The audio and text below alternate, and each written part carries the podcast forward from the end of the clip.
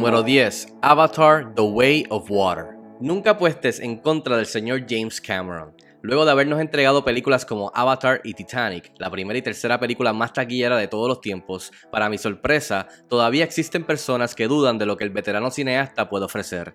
Y ahora, 13 años después del estreno de la cinta original, Cameron regresó a cines para presentarnos su secuela, Avatar The Way of Water, una de las películas más esperadas del año. Y, efectivamente, Cameron nuevamente logró volarme la cabeza con una de las mejores experiencias cinematográficas de la última década. El mundo de Pandora nunca se ha visto mejor La presentación audiovisual de The Way of Water, gracias a los adelantos en la tecnología de efectos visuales como mocap y de filmar bajo el agua, resultó en una maravilla que saca del agua al filme original.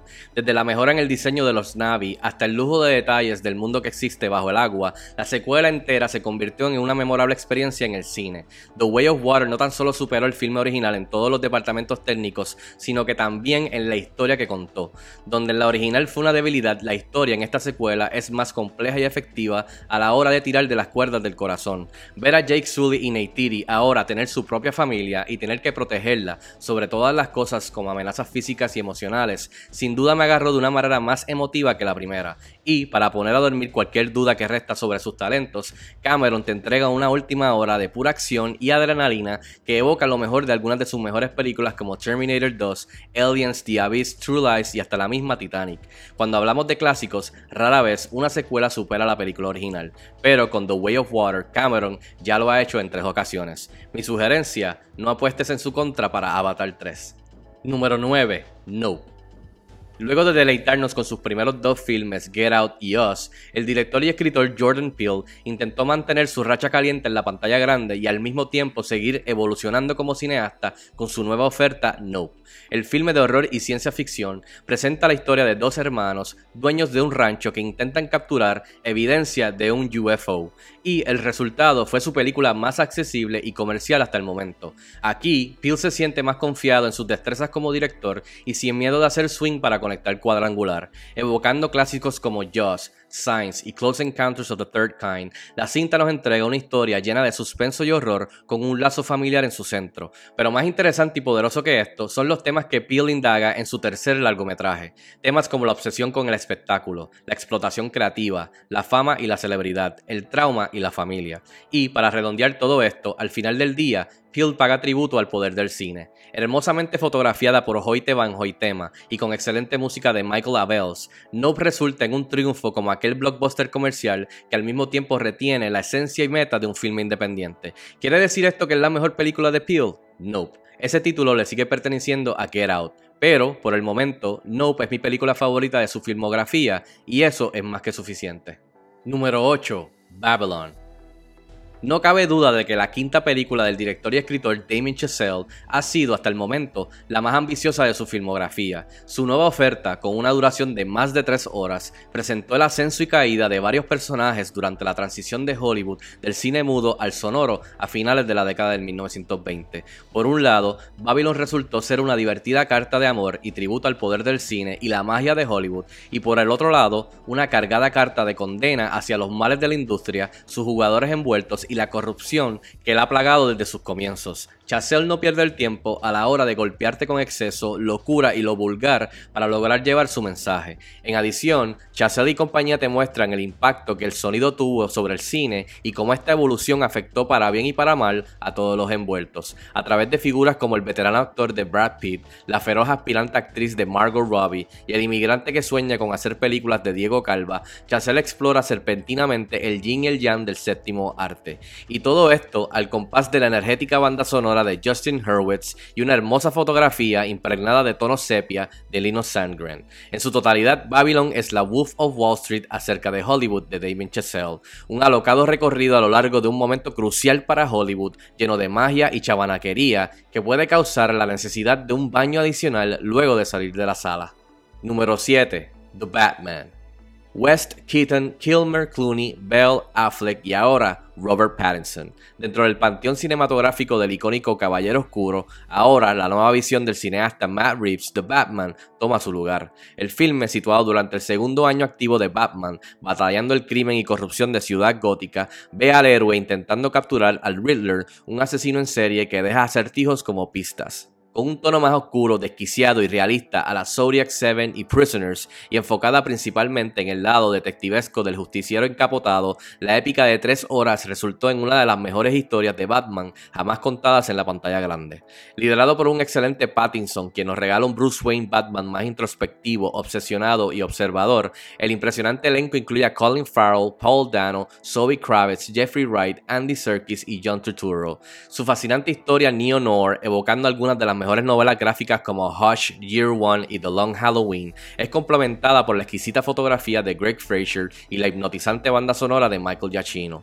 En su totalidad, The Batman es la mejor producción jamás lograda para una película sobre el mejor detective del mundo. La tan esperada película resultó ser un comienzo satisfactorio para una nueva franquicia prometedora llena de infinitas posibilidades. Número 6. RRR. Una de las grandes sorpresas del 2022 fue el descubrimiento y éxito del blockbuster de India RRR. Dirigida y escrita por S.S. Rajamouli, la épica de drama y acción se enfocó en la amistad ficticia de dos revolucionarios de la vida real y su lucha con los británicos durante la década del 1920. Rebosante de acción exagerada, bailes con coreografía divertida, canciones románticas, montajes geniales, humor encantador y uno de los bromances más épicos en reciente memoria, RRR literalmente lo tiene todo.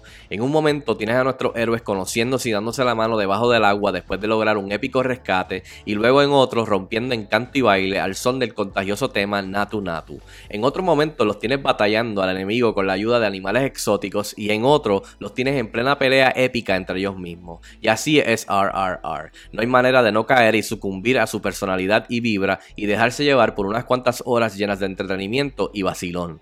Desde el saque, RR es tan que es inútil resistirse. Y qué mejor manera de conocer y ser expuestos a otros tipos de cine del mundo que levantarse, rugir y rebelarse con la magia de RRR. Número 5. Tar.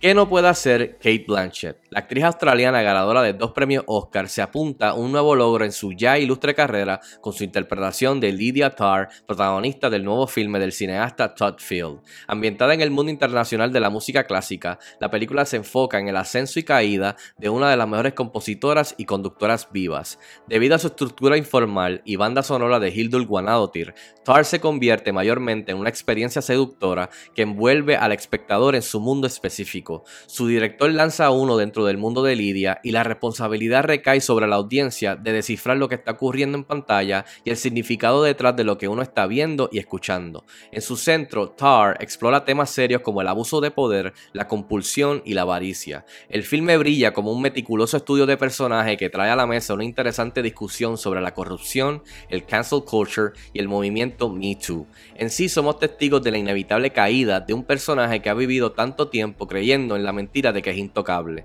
Y la intérprete de filmes como Blue Jasmine, Carol, The Aviator y Babel nos entrega probablemente la mejor actuación de su carrera, una que podría conseguirle su tercer premio Oscar. Número 4. After Sun. La película más hermosa del 2022 también se convirtió en su más desgarradora. La ópera prima de la cineasta escocesa Charlotte Wells se sitúa a finales de la década de 1990 y sigue a una niña escocesa llamada Sophie que anda de vacaciones con su padre Calum en un hotel turco en la víspera de su cumpleaños número 31. La cinta, una emocionalmente autobiográfica para su directora, resultó en una exploración profunda e íntima sobre las memorias, la pérdida y la vida en sí filmada casi como si fuese un documental, Wells nos da la oportunidad de ser una mosca en la pared y de ser testigos por unos días de la relación entre una niña entrando en adolescencia y un padre que esconde sus propios demonios. A través de brincos en el tiempo vía flashbacks borrosos y el genial uso de pietaje privado vía una cámara DVR, la directora nos va dando pedacitos de información para uno poder entender la situación real detrás de todo el ruido de la vida. Afterson no tan solo es una película coming of age por una parte, sino que también es un complejo estudio de personaje, guiado por estupendas interpretaciones de Paul Mescal y Frankie Corio. La cinta explora temas como la depresión, salud mental, dolor, memoria, la infancia y la paternidad. El filme independiente resulta en un ejercicio emocional de intentar entender y conocer más sobre tus padres a través de la nostalgia y las memorias borrosas. De ese momento en que uno como niño realmente comienza a ver y darse cuenta de que tus padres realmente no lo tienen todo resuelto y de que tienen sus propias batallas. Y válgame, ese final está tan sigiloso y tan poderoso que me destrozó el corazón. Número 3. The Banshees of Inisherin.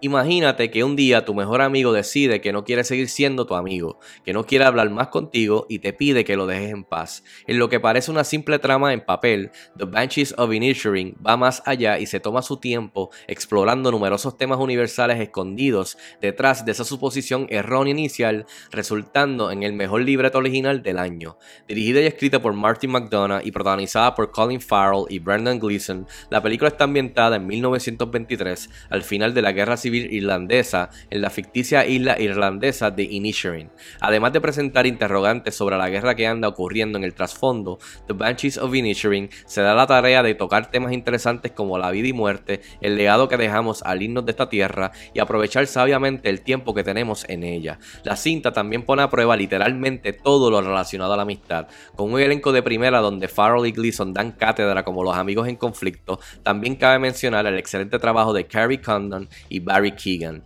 Y en adición a todo esto, el filme incluye una de las mejores bandas sonoras del año, al igual que uno de los mejores trabajos de fotografía también. En fin, ninguna otra película del 2022 logró manejar la comedia y la tragedia tan bien como esta, por lo que la reunión del trío que nos dio In Bruges hace 14 años definitivamente valió la pena. Número 2. Everything Everywhere All at Once. Al comenzar el año, ¿quién hubiera dicho que la mejor película acerca del multiverso lo sería la pequeña cinta Everything Everywhere All at Once por encima de la secuela de Marvel Doctor Strange in the Multiverse of Madness? Pero así fue. La comedia dramática absurda llena de acción y ciencia ficción sin duda dejó su marca para siempre en nuestro mundo y en otros. Dirigida y escrita por los Daniels, la cinta sigue un inmigrante chino estadounidense que, mientras es auditada por el IRS, descubre que debe conectarse con versiones de universos paralelos de sí misma para evitar que un ser poderoso destruya el multiverso completo. Protagonizada por Michelle Yao Hui Kwan, Stephanie Su y Jamie Lee Curtis, Everything Everywhere All at Once definitivamente le hizo justicia a su ambicioso título. La pequeña película que pudo resultó ser lo equivalente a una montaña rusa sin frenos que te pasea a través de múltiples géneros y estilos cinematográficos. Drama, artes marciales, animación, ciencia ficción, humor negro, fantasía, suspenso, horror, psicología. El filme lo tiene todo y de alguna manera todo funciona. De la misma manera que Star Wars, Back to the Future y The Matrix me dejaron con la boca abierta y la mente dañada para siempre cuando la vi por primera vez, pues ese mismo impacto sentí al salir de ver esta película. Una película que sin duda adelanta el séptimo arte gracias a su visión, ambición y logros técnicos, que toma riesgos y explora temas serios como la depresión, nihilismo, amor, empatía y trauma generacional y te entretiene al son de genial acción, buen sentido del humor y gran corazón. Everything Everywhere All at Once hasta se toma tiempo de rendir tributo a otras películas del pasado como In the Mood for Love, Ratatouille, 2001 A Space Odyssey, Kill Bill y The Matrix. ¿Qué más uno puede pedir de una película? Una que te brinda la oportunidad de escape al menos por unas horas y al mismo tiempo te conmueve de manera profunda. Número 1. Top Gun Maverick. I feel the need, the need for speed. En el cine, la nostalgia como instrumento puede ser una ventaja como también una desventaja, pero cuando se utiliza magistralmente como en Top Gun Maverick, es como atrapar a un rayo en una botella. La secuela al clásico de drama y acción Top Gun llegó 36 años más tarde y nos trajo de regreso al veterano actor Tom Cruise, repitiendo uno de los roles que lo ayudó a propulsar a la fama, Pete Maverick Mitchell. Dirigida por Joseph Kosinski y con un reparto que incluye a Miles Taylor, Jennifer Connelly, John Hamm, Ed Harris y Val Kilmer, la película ve a Maverick enfrentar su pasado mientras entrena un grupo de jóvenes pilotos graduados de Top Gun, incluyendo el hijo de su difunto mejor amigo Goose, para una peligrosa misión. Y como ven, ahí es que la nostalgia entra y hace de las suyas. Yo tenía 6 años cuando se estrenó en cines la película original y ahora, más de 3 décadas después, pude disfrutar de una secuela que no tan solo superó a su precursora, sino que también me regaló una memorable experiencia en el cine. Desde las intensas secuencias de aéreas filmadas con cámaras IMAX colocadas dentro de las cabinas y montadas en el exterior de las naves, hasta la hermosa fotografía de Claudio Miranda, Top Gun Maverick resultó en una producción de ensueño liderada por un Cruz volando de veras y logrando impresionantes maniobras en el cielo, desde la emocional banda sonora de Lady Gaga, Hans Zimmer y Harold Faltermeyer hasta el sensacional trabajo de los departamentos de sonido y edición, esta secuela superó al filme original en todo, y esto incluye la historia también. La cinta nos entrega un arco orgánico y emotivo para Maverick, donde debe soltar los fantasmas del pasado, situándolo en un inevitable trayecto de colisión con Russo El hijo de su ex compañero fallecido, donde ambos deben de aprender a confiar en el otro. La cinta efectivamente toca temas como la lealtad, el rencor, el trauma, la culpabilidad y la responsabilidad. Incluso la secuela también le dedica tiempo al interesante conflicto que existe entre los avances en tecnología y la necesidad de pilotos humanos a la hora de la verdad. Y a todo esto añádele que Top Gun Maverick aterrizó en cines en un momento clave ayudando a una industria en aprietos debido a la pandemia de COVID-19. La secuela terminó recaudando 1.4 mil millones a nivel mundial, convirtiéndose en la película más taquillera del año y la más taquillera en la carrera de Cruise, por lo que de la misma manera que no se debe apostar en contra de James Cameron, tampoco se debe apostar en contra de Tom Cruise. Por estas razones y muchas otras, Top Gun Maverick es la mejor película del 2022.